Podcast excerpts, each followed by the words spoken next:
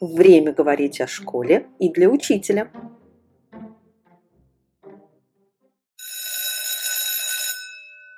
Здравствуйте, дорогие друзья! У нас подкаст «Перемена для учителя». Меня зовут все еще Иван Иванов, со мной Елена Вакимян. Мы оба из Центра общего и дополнительного образования имени Пинского, Института образования Высшей школы экономики. И у нас сегодня в гостях Максим Белухин. Здравствуйте, Максим. Да. Здравствуйте, Иван. Здравствуйте, Елена. Здравствуйте, Максим. Максим Дмитриевич, как это принято в учительской среде. Хочу вас представить нашей аудитории.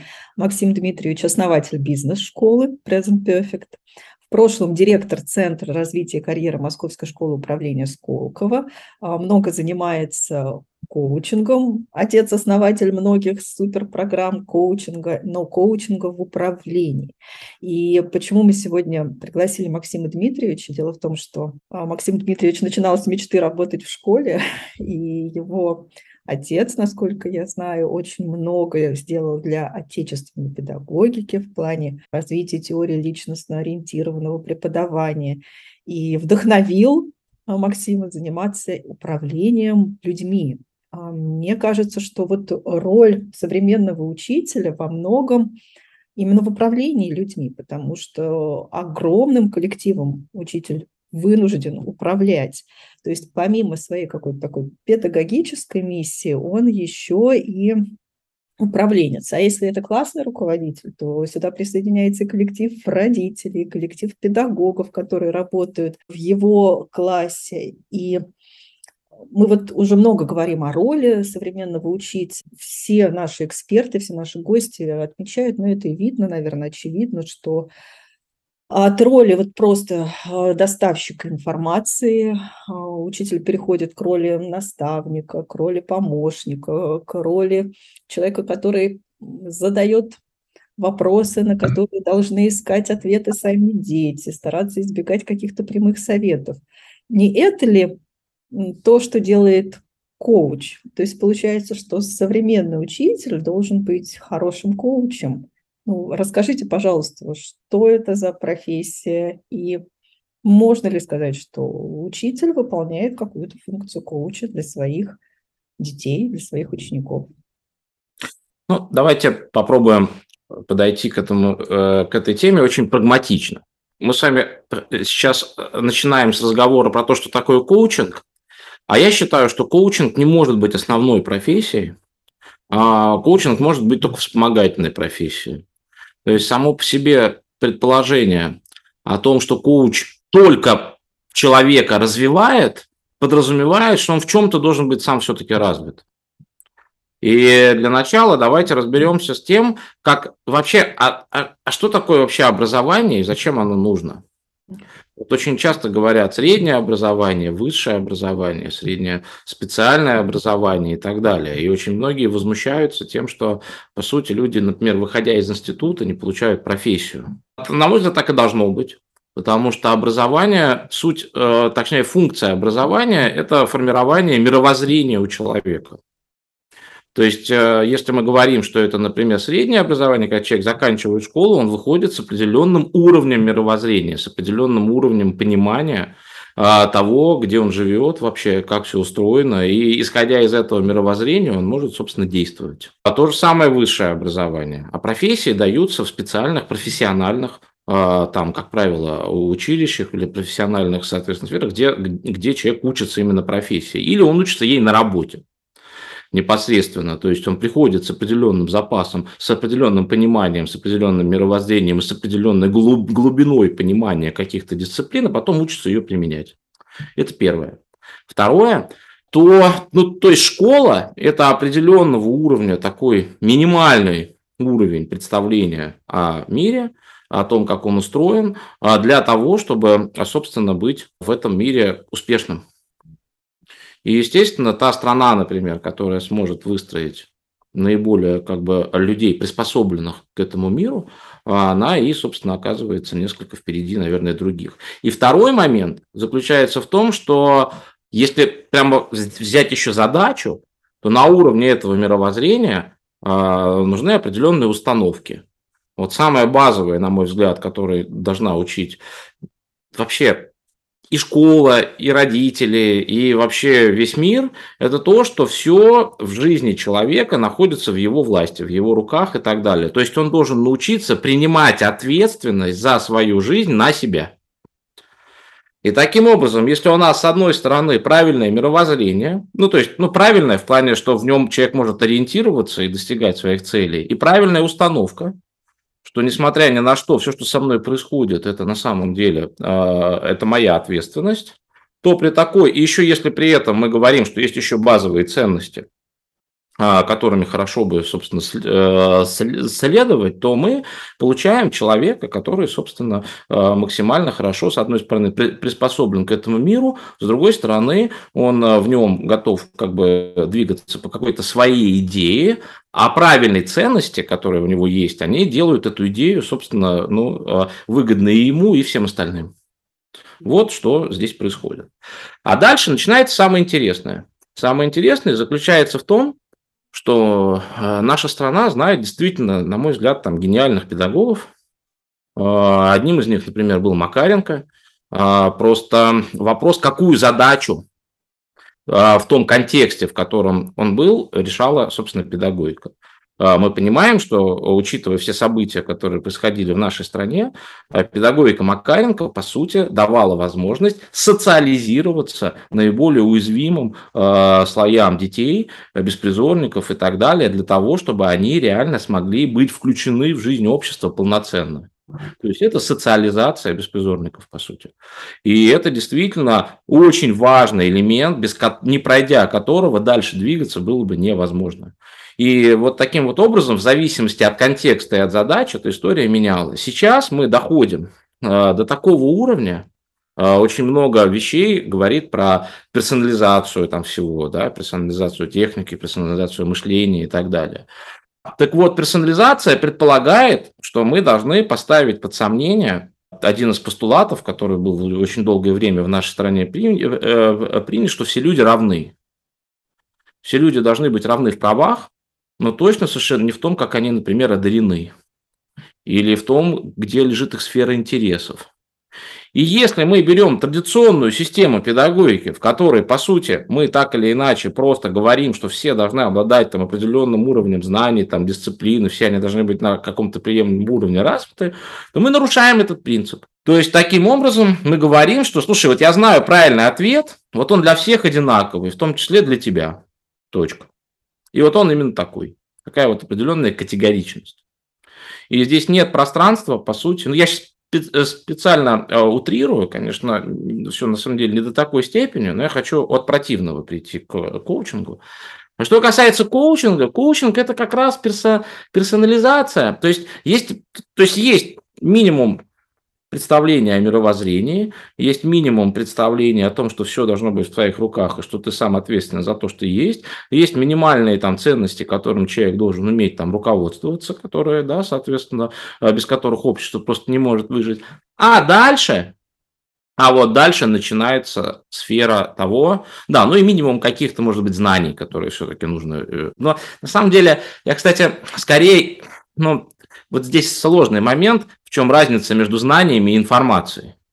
Потому что, собственно, а, там вот в основном то, что я вижу, как правило, э, очень во многом как бы дается информация. А информация – это повышение эрудиции. А знание – это когда способность применять информацию в каких-то ситуациях. Это там э, гораздо более сложная вещь. Ну, допустим, еще какой-то вот минимум знаний там, или информации, которым человек должен владеть.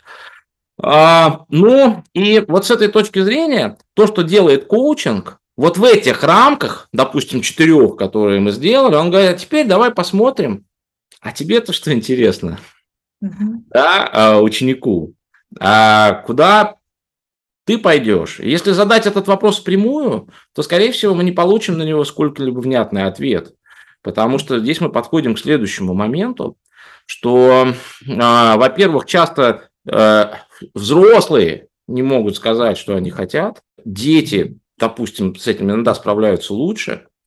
А, но дальше начинается самое интересное, что очень часто то, что человек хочет, это не то, что ему нужно. Хочется ему сладкого каждый вечер килограмм, а нужно ему вес сбросить. и жить долго. Да?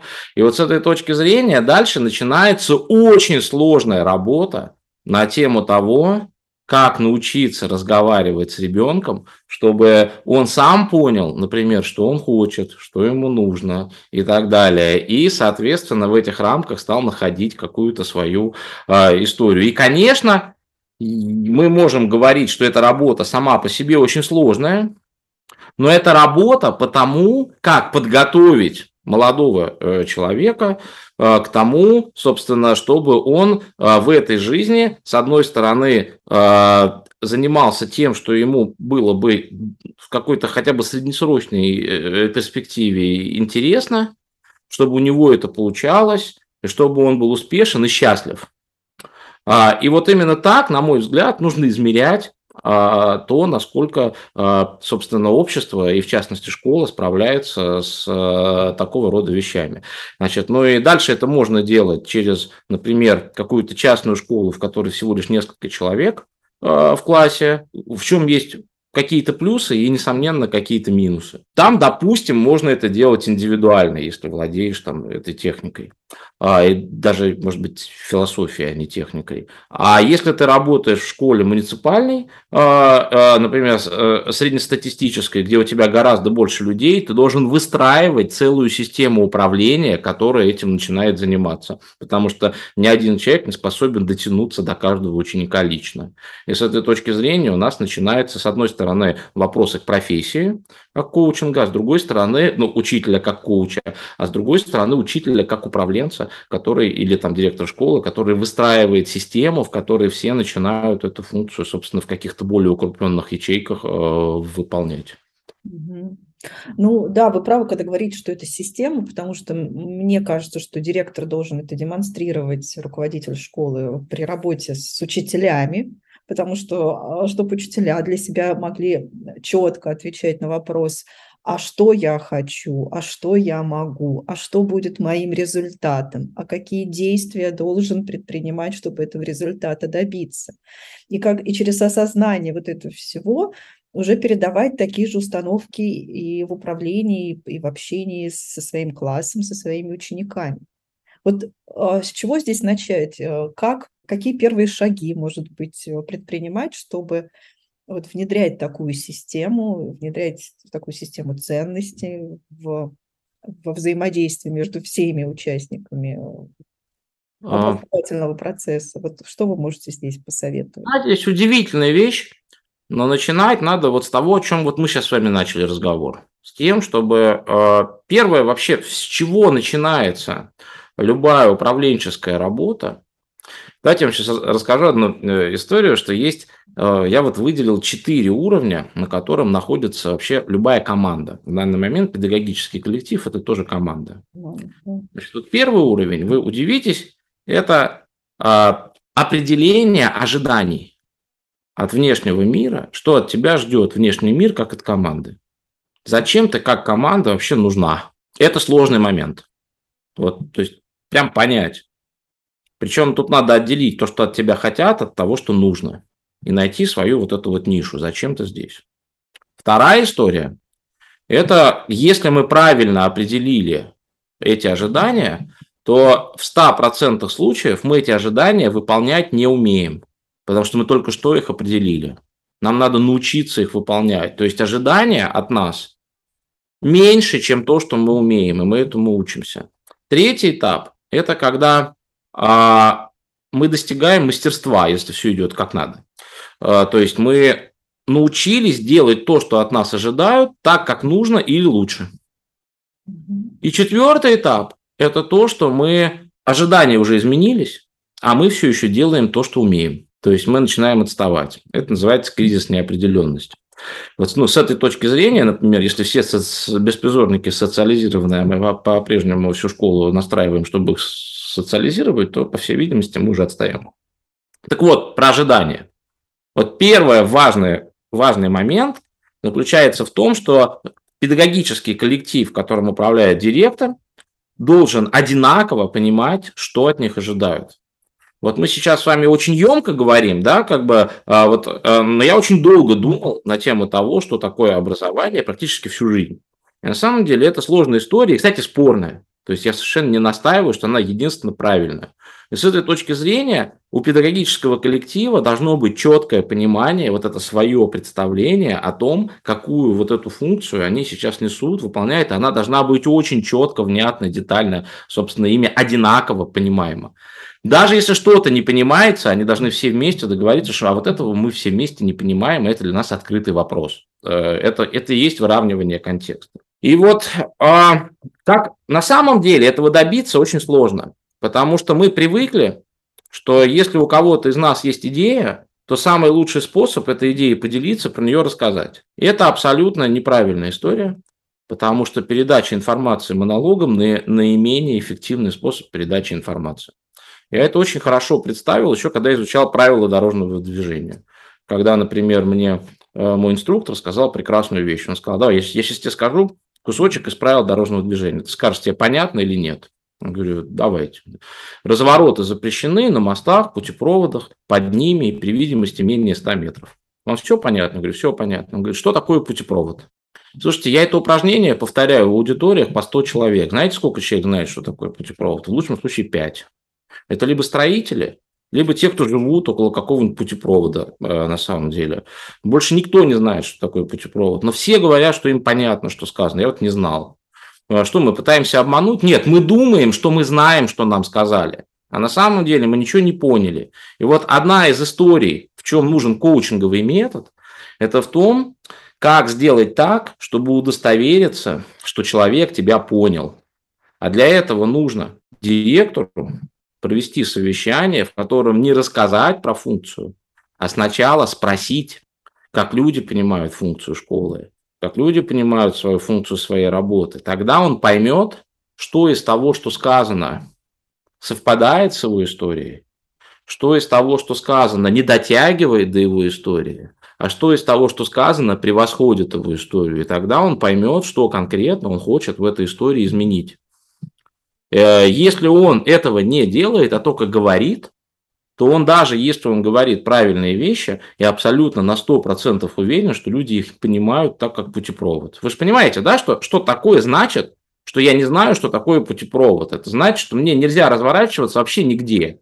Я вот так вот развернусь, ко мне подойдет сотрудник ДПС и скажет, здесь нельзя разворачиваться. Я скажу, почему? Он скажет, это путепровод. А я не знаю, что такое путепровод. А, вот, значит, может быть, он прав. Вот, и с этой точки зрения также мы, а почему тогда, когда мы работаем в школе, мы можем себе позволить вот так вот кому-то что-то рассказать, кто-то куда-то кивнул и пошел делать непонятно что, собственно, непонятно то, как он эту историю понял и как делал. Поэтому первая история – это вот выстраивание системы того, как бы, вот этих ожиданий. На какие ожидания мы настроены как школа, как педагогический коллектив. И здесь есть какая-то, должна быть основополагающая э, э, система, а с другой стороны система приземленная к тому региону, к тому месту, где человек, э, где эта школа находится и так далее. Да, вот я просто здесь хотела бы подчеркнуть, насколько вы правы, несмотря на какую-то такую унификацию и приведение к единой системе образования вот во всей стране, это повторяется, но мне кажется, еще и еще необходимо повторять, что все время мы ориентируемся на тот контекст, в котором находится школа, на те условия, в которых школа функционирует, и на те задачи, которые стоят непосредственно перед этой школой, в непосредственно этом районе, городе, муниципалитете, регионе и так далее. Мне кажется, это вот очень ценно, и спасибо большое, что вы еще раз это подчеркиваете. Вот даже уже не со стороны, может быть, образования, а со стороны каких-то управленческих практических моментов. Хорошо, если школа еще знает про свои задачи вообще-то. Ну вот это самое сложное, определить эти задачи, их как-то артикулировать и четко поставить. Когда мы видим вот эту цель конкретную, ну, путь к ней так или иначе выстраивается. Вот смотрите, вот Иван очень правильную здесь вещь сказал, что а, как бы хорошо, когда школа знает. Вообще, вы знаете, здесь есть очень большая схожесть с бизнесом. А, понимаете, в чем дело? Дело в том, что сейчас вот, например, я читал в одном научном журнале, то есть это э, так называемый, э, как это сказать, peer-reviewed э, журнал, то есть журнал, который э, высматривается коллегами из э, международного именно ученого сообщества, куда не проходят статьи, не прошедшие очень жесткие там отборы. Почти никто не читает, на самом деле, эти журналы. И я случайно натолкнулся на одну статью, которая, знаете, как называется? Про бизнес-управление как раз. Она называется «Глупость как новая платформа для современных управленческих теорий». Знаете, как там определена глупость? Глупость определена как блестящее выполнение своей функции в отрыве от контекста. То есть это не касается только школы, это касается любой вообще, ну, как, ну, слушайте, на самом деле, если совсем мутировать, то и маленьких компаний, но крупных корпораций особенно. Внутри корпорации люди, которые управляют, собственно, разными подразделениями, очень часто забывают про то, какую функцию они выполняют или к какому результату они должны прийти, и как этот результат на что-то влияет а выполняют просто процесс, который задан. И чем более известная, чем более крупная компания, тем больше она подвластна вот этой вот управленческой глупости. Потому что э, много может сдержать хорошо выстроенная э, организация как бы вот такой вот управленческой глупости. И то же самое касается... Э, а, и вот роль как раз управленца, роль управленца, она состоит из нескольких частей. То есть первая часть – это он должен четко понимать, а что такое управление людьми. Вот в этом плане у нас директор управляет людьми, правильно? Учитель управляет людьми, особенно если он классный руководитель. А, значит, и, э, и вот управление людьми – это создание условий, в которых другие люди выполняют работу, а ответственность за качество результата несет руководитель. Таким образом, директор создает условия, в которых учителя работают с э, учениками, и, собственно, потом он несет ответственность за то, какие э, результаты эти ученики базово там, да, достигают. Хотя учителя несут ответственность перед ним в своей истории. А дальше следующий момент, что а, необходимо постоянно придумывать свою роль в зависимости от контекста. То есть есть одна из функций, это то, что не просто мы там дисциплины свои, да, детям несчастным в голову а, вбиваем, а мы, собственно, думаем, какую задачу мы решаем.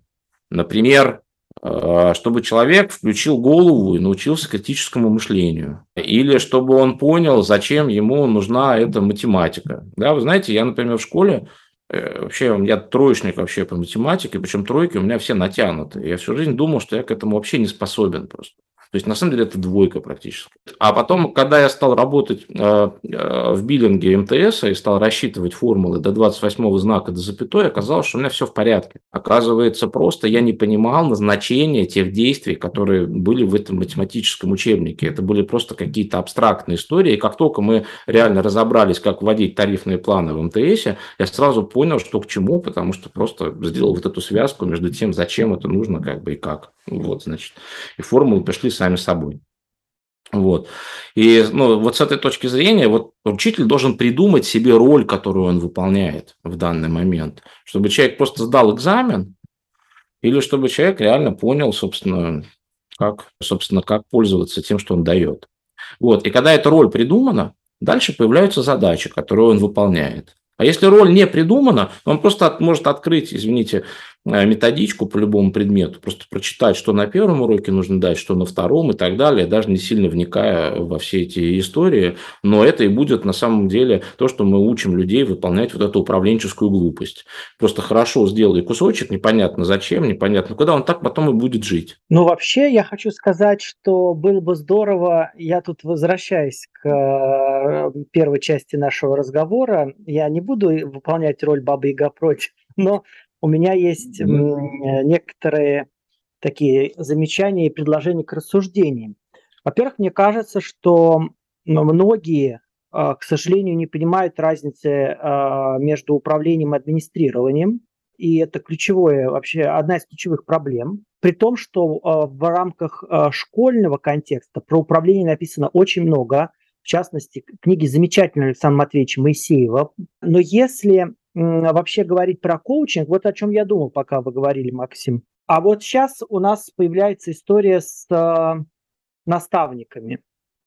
Учителя-наставники, там э, все такое. А это то же самое. Вот я думаю, нам надо, нам надо немножко разобраться, немножко сделать шаг назад и все равно разобраться. А если нет, то в чем разница? Дальше мы с вами прекрасно понимаем, что бывают неформальные лидеры в организации, а, к которым тянутся. Они могут быть среди учителей, среди управленческой команды. Вот они могут выполнять функции коуча, а если нет, то тогда в чем разница? А должен ли быть директор условным коучем а, для своего коллектива? Или директор это одно, а коуч это совершенно другая профессия или там другая роль? То есть, мне кажется, важно нам сейчас обсудить и зафиксировать вот эти различия и возможности каждой из этой роли, потому что учителя, я знаю и по своему опыту, а, очень раздражаются от новых слов. Вот, они скажут, все есть старое, давайте найдем новые смыслы, либо вложим смыслы в старые слова. Давайте сейчас я возьму одну книжечку, и мы с вами продолжим разговор. Вот я сейчас читаю такую книжку, называется она «Коучинг». Это очень большой сборник статей э, уважаемых коллег международных под редакцией Татьяны Башкировой из Оксфорд Саид. Это вот собрали вот такой томик э, очень интересных разговоров про коучинг. Вот прям современный, ей там, я не знаю, годик, наверное, всего знаете, о чем там? Ну, коучинг, на самом деле, на мой взгляд, пока на текущий момент, называйте как хотите, либо профессия формирующаяся, либо уже себя дискредитирующая. Э, дискредитирующая. Вот в этой книге на полном серьезе, на полном серьезе написано, что сейчас идут вовсю дебаты на тему того, а вообще обязательно ли результат при выполнении коучинговой работы. Но для меня это просто дикость вообще. Вот для меня это просто дикость. Ну что значит реально, как это вообще возможно? То есть на полном серьезе во всем мире обсуждается, должен ли быть результат после того, как реально коуч поработал с клиентом. То есть вообще как цель хотя бы. Вот, для меня понятно, что должен быть. Теперь давайте разбираться, почему же коучинг себя еще дискредитирует. Потому что так или иначе появилось очень много ассоциаций, которые заняты тем, что говорят, что коучинг – это, по сути, только вопросы. Коуча вообще не должно быть, он не должен навязывать свое мнение и так далее. Это, на мой взгляд, ну, давайте назовем это заблуждением. Потому что а, неважно, как это называется, нам надо, чтобы человек сформулировал правильно задачи, которые ему нужно решить, и эти задачи решил. Точка. Дальше мы знаем, что если мы просто начнем передавать эти задачи монологом, то вероятность того, что он их сформулирует и решит, очень маленькая. Почему? Потому что, во-первых, мы их можем неправильно сформулировать, не поняв, что у него в голове. Во-вторых, если мы их даже правильно сформулировали, он, скорее всего, не поймет, что мы имели в виду, или будет этому сопротивляться. Потому что здесь мы подходим к базовой истории человека. Человек, вообще развитие чего-то нового для человека является актом насилия над собой. То есть ему так или иначе развивать что-то новое не хочется, потому что это болезненно, это терпеть э, э, неудачу на первом этапе, пока... Ну, вот когда человек на велосипеде вот учится кататься, правда? Например, на трехколесном он научился худо-бедно, видит его... А, не на трехколесном, а с приставными колесиками. Э, и видит, что его все обгоняют на двухколесных. Он тут же просит родителей снять двухколесные вот эти вот эти вот приставные колесики и прямо быстрее ездить. Но как только он начинает это делать, он падает. Первый раз упал – это случайность. Второй раз упал – случайность. Пятый раз – это значит, я уже никогда не научусь. И в этот момент мне становится неприятно, я дальше учиться не хочу. И мне нужно как-то себя заставить это делать. И с этой точки зрения, если ты просто там ну, человеку говоришь, что там давай продолжай, то, скорее всего, у него там, ну, ему будет довольно трудно это сделать. Поэтому здесь появляются, собственно, коучинговые инструменты. Обратите внимание, именно инструменты. Что это значит? Первая вещь – это коучинговая позиция. Что такое коучинговая позиция? Она, я к чему здесь веду, что всем этим ролям, вот всем, кого вы перечислили, необходимо, если вы хотите влиять на людей, бог с ним с управлением, бог с ним с управлением, давайте просто поговорим про влияние. А, а все эти люди, и директор, и формальная администрация, и неформальный лидер, и наставник, и психолог, так или иначе все равно оказывают на людей влияние. Для того, чтобы на кого-то оказать влияние, нужно вначале понять, что у человека в голове. Для этого существуют вопросы, существует коучинговая позиция. На самом деле это очень трудно. Вот давайте я вам приведу пример, просто как я всегда проверяю коучинговую позицию. Я привожу пример. ну, извините, не из школы, а из управленческой там истории, собственник завода мне говорит, я решил, что э, уже мой директор завода должен уйти на пенсию. Просто вот он сейчас уже не справляется с задачей, я его очень люблю, там, в общем-то, он никогда не будет ни в чем нуждаться, но пора. Вот подскажите мне, мне вот просто взять нового поставить или дать сначала новому там какое-то время поработать и акклиматизироваться? Я говорю, а можно я вам задам вопрос? И он очень нехотя говорит, ну, ну задавайте. Я говорю, а что вы боитесь, если вы вот поставите нового человека? Он говорит, уйдут ключевые люди. И говорит это так, что он явно удивлен моему тупому вопросу. И вот тут мы должны задать вопрос ему, потому что он не хочет нас уже слушать. А, и этот вопрос может быть последний. Я спрашиваю обычно свою аудиторию, а какой вопрос вы зададите? И почти никто не задает правильно. Здесь есть всего один вопрос, который можно задать, вы не поверите. Вот из всего множества. Это, и, и, и это покажет, есть у вас коучинговая позиция или нет. Что такое коучинговая позиция? Когда вы должны понять, что у человека в голове, а не то, что вы за него придумали. И когда человек говорит, уйдут ключевые люди, единственный вопрос, который мы можем задать, это кто для вас ключевые люди. Потому что иначе мы не поняли человека. Мы точно не знаем, кто для него ключевые люди. Мы знаем, кто для нас. И почти никто не задает. Нам всем кажется, что мы человека поняли. И вот теперь представьте себе, мы спрашиваем ребенка, подчиненного, кого угодно, какой-то вопрос, он нам говорит знакомый термин, мы его автоматически э, через себя, соответственно, пропускаем, и дальше мы уже говорим на разных языках. И вот коучинговый инструмент здесь – это как научиться докапываться до того, что человек имел в виду, а не то, что ты придумал. По сути, это одна из разновидностей герменевтики. Когда мы пытаемся изучить то, что автор закладывал в текст, исходя из его положения, контекста, намерений и так далее, э, там и так далее, соответственно, а не то, что мы, э, как читатель, пытаемся оттуда для себя, собственно, извлечь. Да? То есть это вот первое. Второе, наставническая позиция. Что такое наставническая позиция? Это когда, а в школе она, на мой взгляд, крайне важна. А, то есть это когда у нас есть какое-то знание, которым мы хотим поделиться. Обратите внимание, видите, в коучинге я хочу что-то узнать, а в наставничестве я хочу что-то передать. У меня что-то есть, что я передам. То есть в коучинге я что-то беру оттуда, а в наставничестве я что-то даю туда. И вот как раз это как технологически сделать так, чтобы то, что я туда даю, там как-то ассимилировалось и как-то приобрело смысл и стало работать. Это тоже определенная, собственно, наука, да, определенная техника, если хотите. Третья вещь тогда, которая здесь должна быть, а это откуда возьмется то знание, которое я хочу передать оно у нас может возникнуть из нашего управленческого опыта. Если я директор, я дороже как-то до директора, у меня какой-то есть управленческий опыт, у меня есть какой-то жизненный опыт, у меня есть, соответственно, какие-то знания, которые я получил в университете или в институте или еще где-то, и есть какое-то понимание того, что происходит сейчас вокруг. И, соответственно, вот, вот, вот у нас коучинговая позиция, вот у нас наставническая позиция, и между ними вот этот вот как бы перечень знаний. И с этой точки зрения я в этом плане занимаю позицию, такую достаточно маргинальную в мире коучинга, что я считаю, что наставничество и коучинг не могут существовать друг без друга.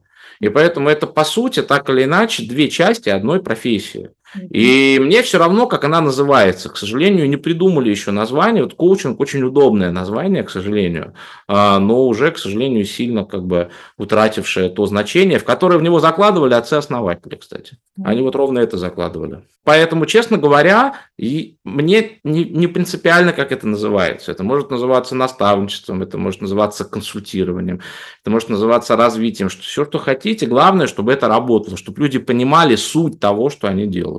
Да, мне кажется, это очень важно. И вот про вопросы, которые говорите, умение задавать вопросы, мне кажется, умение задавать вопросы себе и искать на них ответы внутри себя не менее важно. И вот в этом плане мне очень отозвалась ваша идея, которую я услышала про э, выгорание. Сейчас очень много говорят про эмоциональное выгорание учителей, связывают это с тем, что большие эмоциональные затраты уходят на профессию учителя.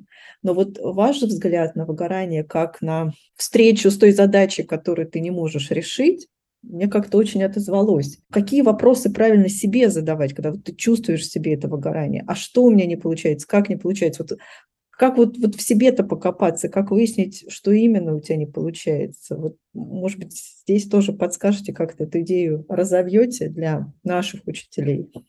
Знаете, если честно, я бы вот хорошо бы сказать, конечно, что задайте себе вопросы. Раз у меня выгорание, то почему оно происходит? Ну, сейчас я расскажу, а потом э, это уже немножко опровергну. Значит, первая вещь. Выгорание – это так или иначе отсутствие энергии. Угу. Точка. А, значит, когда нет энергии заниматься чем-то. Откуда оно может происходить? Первое. Мы ведем нездоровый образ жизни, не соблюдаем режим и так далее. Энергии к нам просто не приходит. Вполне возможно, что дело в этом. Поэтому первая вещь – это разобраться с э, режимом, питанием и так далее. Можно заниматься любимым делом и при этом чувствовать себя выгоревшим, потому что и все получается, но просто нет сил. Второе – это когда мы ведем нормальный режим, соответственно, и при этом мы э, ведем нормальный здоровый образ жизни, а утром все равно не хочется открывать глаза, чтобы идти на э, работу. Почему? Потому что не хочется видеть что-то, что на этой работе происходит. И как только мне что-то не хочется видеть, это значит что-то, что, я, что у меня не получается изменить, что-то не получается исправить и так далее. И это более сложная история, потому что в этом не хочется себе признаваться. Ну, то есть, первое, не хочется признаваться, что я неудачник, который не делает, ну, не способен достичь чего-то. А второе, наоборот. Когда мы приходим и говорим, а что я тут могу поменять, История в том, что не хочется признаваться, что мне нужно приложить какие-то усилия, чтобы чего-то попробовать поменять. Вот. И вот, честно говоря, я не очень верю, что человек способен честно разобраться, а, просто задавая себе такие вопросы. Потому что наш мозг выстраивает очень мощные системы защиты против этих вопросов. Потому что мозг вообще хочет э, э, стремиться к стабильности, а не к изменению. И с этой точки зрения его задача скорее оправдать какое-то бездействие и защитить человека от неудобной информации. И я бы на самом деле, э, честно говоря, предложил бы кому-нибудь из своих, может быть, коллег попробовать позадавать эти вопросы. То есть договориться, что я сейчас поделюсь тем, что я себя там не очень чувствую там, и так далее на работе, про работу поговорить, но запретить давать ему любые советы, угу. а только начать его спрашивать. Соответственно, чтобы он спросил там пример там ситуации, вот, что он, ну, чтобы он поговорил с ним про то, что с ним происходит максимально. Чтобы другой человек позадавал ему вопросы и почелленджил ответы. То есть в идеале это делать не за кружкой пива, потому что алкоголь а, в этом плане как бы э, вносит очень большие коррективы в то, как человек думает.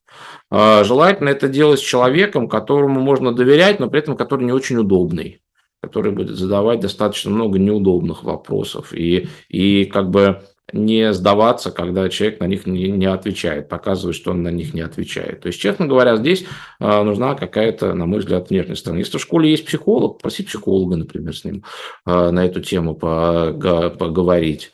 Вот. Но, но только, конечно, хорошо бы, чтобы мы не уходили в какие-то его родительско-детские отношения слишком надолго, а все-таки э, оставались в ну, в, профессиональной, э, в профессиональной области, потому что, да, и, и дальше есть тут очень, вот очень важный момент, о котором мы еще не поговорили с точки зрения развития, с точки зрения наставничества, что делает на самом деле управленец, который работает в коучинговом стиле. Он постоянно ставит человека, мы же сказали, что мы детей хотим научить тому, что они должны принять ответственность за то, что с ними происходит, на себя. Так вот, задача куча или задача руководителя и так далее постоянно вот эту устраивать ему сложную систему выбора. Что если ты хочешь чего-то достичь, но еще не достиг, значит, тебя базово все устраивает, что происходит сейчас, и это уравновешивает это желание. Если ты хочешь и тебя не устраивает, ты должен чем-то заплатить.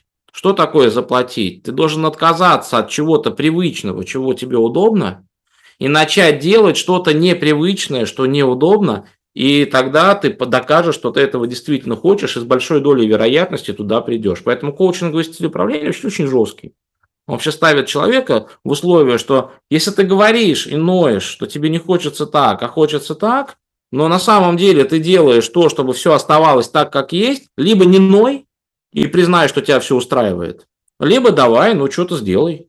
Угу. Вот, соответственно, и когда учитель умеет сам такие вещи делать, когда он умеет сам, собственно, начать делать что-то новое, что ему делать дискомфортно, но его куда-то продвигает, то ему проще то же самое потом делать со его учениками. Вот. И вот, ему, вот в идеале поговорить с таким человеком, который поможет человеку вскрыть вот эти вот моменты. На самом деле почти никто из нас не может э, в таком режиме. Вот я, я, я так не умею с собой разговаривать. Есть самостоятельно это прям? И мне вот очень трудно, у меня не получается. Вот э, как бы а, мне вот нужен кто-то, кто поможет мне вот эту историю. Знаете, это э, на самом деле это базовая такая амбивалентность.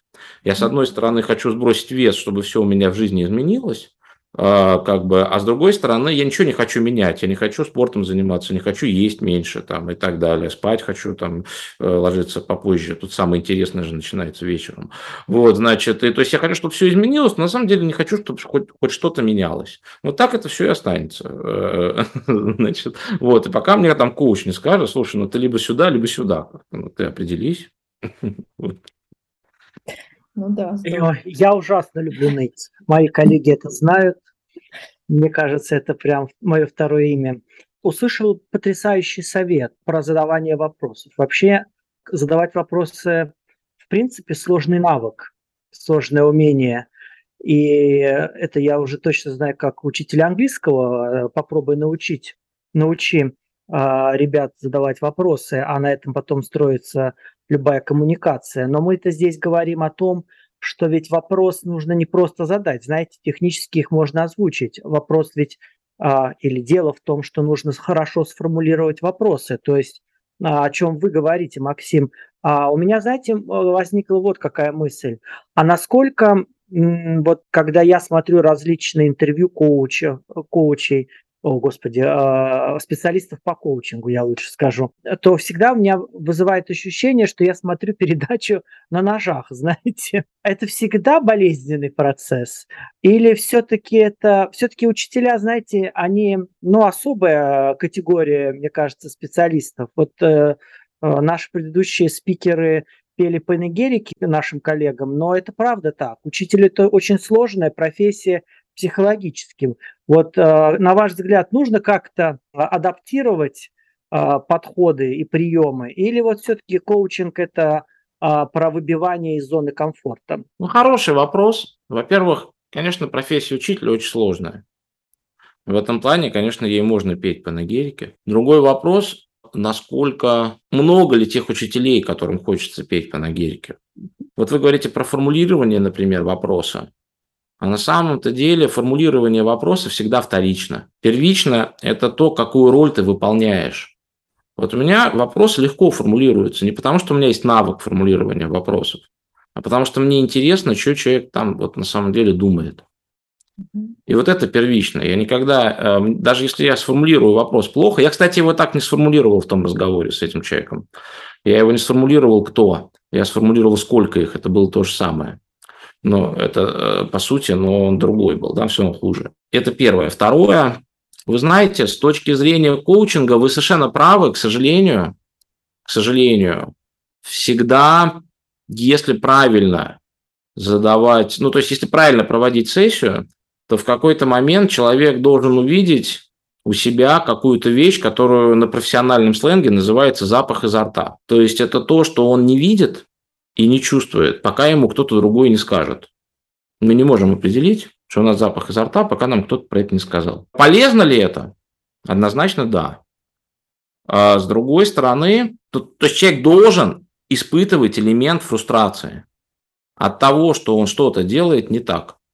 Элемент фрустрации обязательно. А дальше, вот хороший коуч, он сделает так, что он за 20% времени выявит, где, собственно, история с запахом.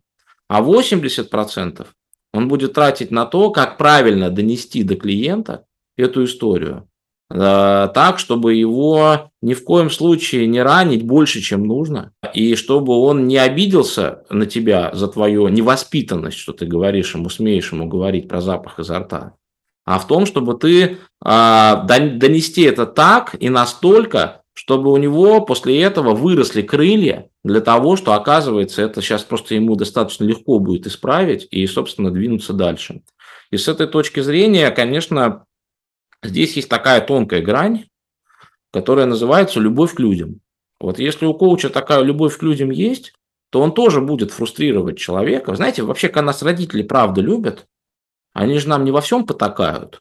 Они нам иногда конфеты запрещают брать, мороженое есть на ночь слишком много, или еще чего-то. Э, спать загоняют, когда все остальные гуляют. Но это же есть любовь. Им же тоже неприятно нас в чем-то ограничивать. А, но они это делают, чтобы нам стало лучше. И вот то же самое происходит, собственно, и с коучем. То есть его задача так или иначе сделать какую-то неприятную вещь, но неприятную ровно настолько, чтобы человека чуть-чуть сдвинуть вперед. И, и дальше, чтобы у него была сплошная зона комфорта. То есть реально это как раз следующий этап. Что такое дальше зона комфорта? Если скажем, да, э, у тебя вот это не получается, и тебя вся жизнь теперь нужна, чтобы этому научиться, то человек просто сдуется и скажет, ничего не успею. А если сказать ему, слушай, давай начнем с маленького шажочка, и ты сейчас увидишь, как только мы его пройдем, как сразу жизнь изменится. И какой-то шажочек, который он способен пройти, и, соответственно, дальше ему его подсказать, вместе с ним его пройти, его сопроводить чуть-чуть, и все, у человека вырастают крылья, он пошел, это уже не зона дискомфорта, это уже зона радости, а радости от того, что получается. Вот. Мне кажется, это удивительная такая идея. Э, и смотрите, что получается. Вот как мне э, кажется, учитель а, – это такой человек, который, с одной стороны, является как бы клиентом коуча, то есть директора, а с другой стороны, он сам является коучем, наставником для своих учеников. И с этой стороны, если посмотреть, он такой силой ведь дополняется, он понимает все эти процессы. Мне кажется, мне кажется, это сверхчеловек какой-то такой получается. И э, с этой точки зрения, мне кажется, действительно можно вдохновиться, вдохновиться стремлением к изменениям, стремлением к саморазвитию, понимание, чего тебе нужно, что нужно твоим ученикам, а, какую миссию ты выполняешь в конкретной школе, в конкретном городе. Но мне кажется, вот если действительно вот выстроить таким образом общение с собой, общение со своими учениками, общение с руководством, то а, очень больших результатов можно добиться. Знаете, да, это и есть, собственно, ну, это про это в первую очередь. И здесь еще один маленький тоже лайфхак. Вот mm-hmm. э, очень часто в коучинге используется прием, который называется кон- конфронтация. То есть, когда что-то Э, явно неправильно с какой-то с позиции клиента, и коуч конфронтирует. И здесь очень важно, что конфронтация с кем? Это никогда не конфронтация с клиентом. Теперь переводим. Это никогда не конфронтация с учеником. Смотрите, никогда мы не конфронтируем. Если я сказал, что я учитель, я не могу быть в конфронтации со своим учеником в учебном процессе. Я могу быть в конфронтации только с его проблемой. То есть мы с ним по одну сторону, проблема по другую. И вот если вот это правильно научиться разделять, то вот в этой вот истории мы можем очень четко не входить в историю излишней агрессии, излишней жесткости и всего остального. То есть мы всегда на одну сторону, на одной стороне. Ученик может быть в конфронтации с нами, ему позволительно. А мы с ним не можем, потому что мы на себя взяли роль, сказать, ну я же типа старше, я же, вот у меня роль такая. И вот эта роль нас защищает от того, чтобы быть в конфронтации с ним. Вот это вот очень важно. И вторая вещь здесь очень важная, что так или иначе роль должна быть естественной, а не должна быть фальш-панелью. А, фальш-панель – это когда я как учитель обязан все знать. Да не обязан. Не обязан учитель все знать даже в своей дисциплине. И, но он обязан знать достаточно для того, чтобы быть авторитетом для, э, для своего ученика. И как раз история признания перед учениками, что ты что-то не знаешь, как правило, это история э, очень большого завоевания авторитета перед ними, что ты настолько в себе уверен, настолько хорош, что ты имеешь право что-то не знать по своей теме. И вот это еще один момент, который выстраивает вот эти вот правильные доверительные отношения. Ну, вообще, вы знаете, очень любопытно. Вот я услышал две вещи такие про свой опыт. Часто э, руководители, мне кажется, им вот не хватает культуры. Вот директорам, э, Елена, это не вашу сторону, естественно, как бывшего директора школы. Но я вот помню, у меня был директор, не буду называть школу, но школа была огромная, там 6,5 тысяч детей, а сейчас я слышал там под 11 тысяч детей. И у него, вы знаете, он, а, естественно, рулил не учителями, он рулил своей управленческой там вот этой командой. И у меня всегда было ощущение, что даже они не понимают картину его, скажем так, а, целей и задач. И это же, я так понимаю, большая проблема для многих управленцев, которые не считают нужным делиться а, не знаю, какой-то стратегией, видением. Поэтому тут э, ничем сильно не отличается это от бизнес или там школа. А вторую мысль, которую я услышал, вы знаете, это не, не было так явно проговорено, но э, мне показалось, что кто захотел, тот услышал, что в школе необходимо комьюнити что типа вот сам в своем кабинете сидячи, это нет. Это касается и педагогики, мы это знаем прекрасно с Еленой, что не надо сидеть и думать, что я все решу. Это, видимо, касается большой, более широкой повестки. Надо выходить из кабинета, да, открыть дверь. Хоть Бродский рекомендовал не совершать такую ошибку, но я думаю, в данном случае это... Иван, а вы очень глубокую историю сказали, давайте я ее чуть все-таки разовью, она заслуживает это, это, этой темы. Понимаете, самое страшное в другом.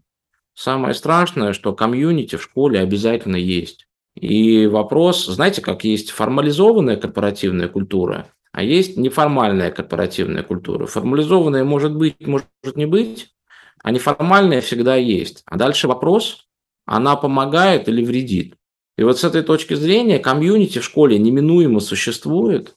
Просто, как правило, если оно совсем неуправляемое, то оно скорее в том виде, в котором оно существует, если им никто не занимается, скорее может быть вредным. Ну, относительно вредным, потому что, как сказать, хаотичным, то есть непредсказуемым, потому что вы же понимаете, что школа неминуемо комьюнити для ученика и для преподавателя. У преподавателей своя история обязательно возникает.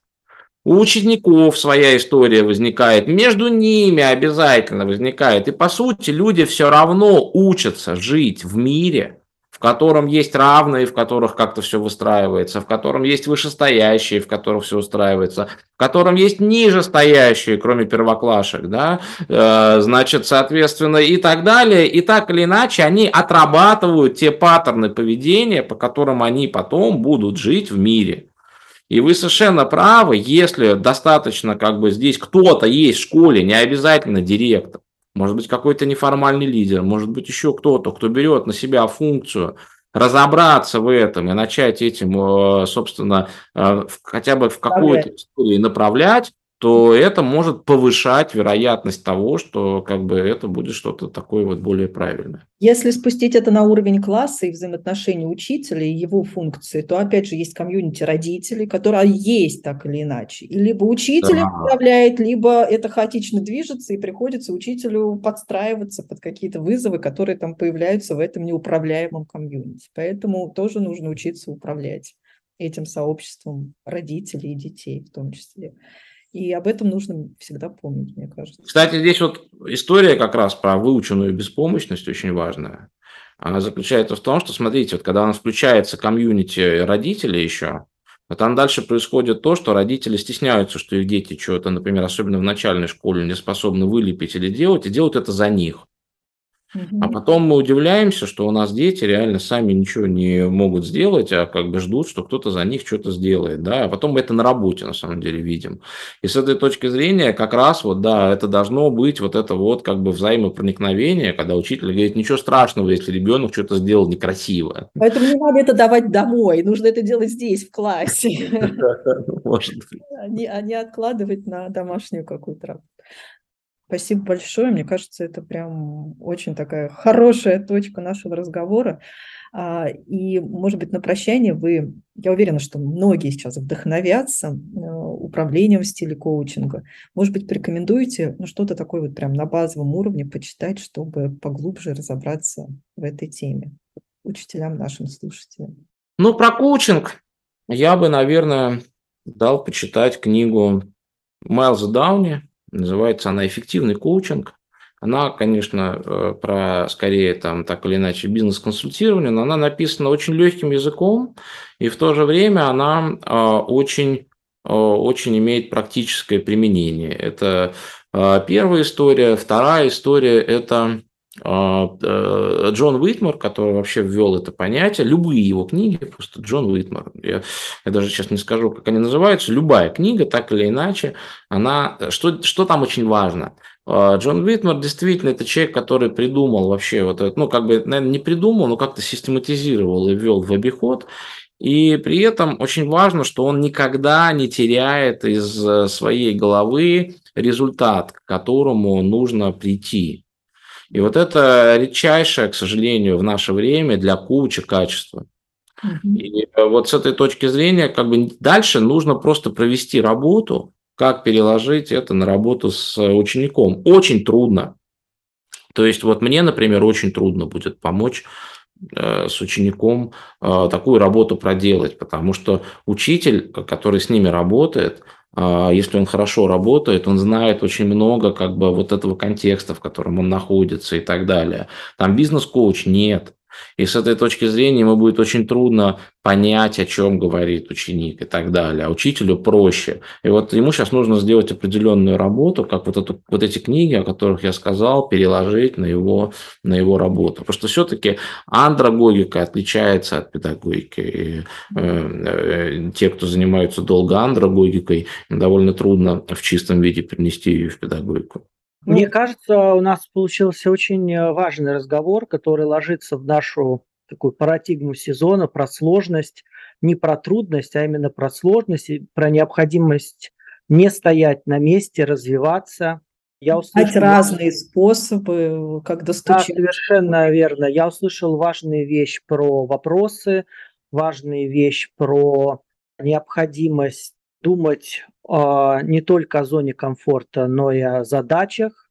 И мне кажется, все это э, очень полезно и в частности, и в целом. Большое спасибо, Максим, и до встречи в эфире на нашем подкасте «Перемена для учителя».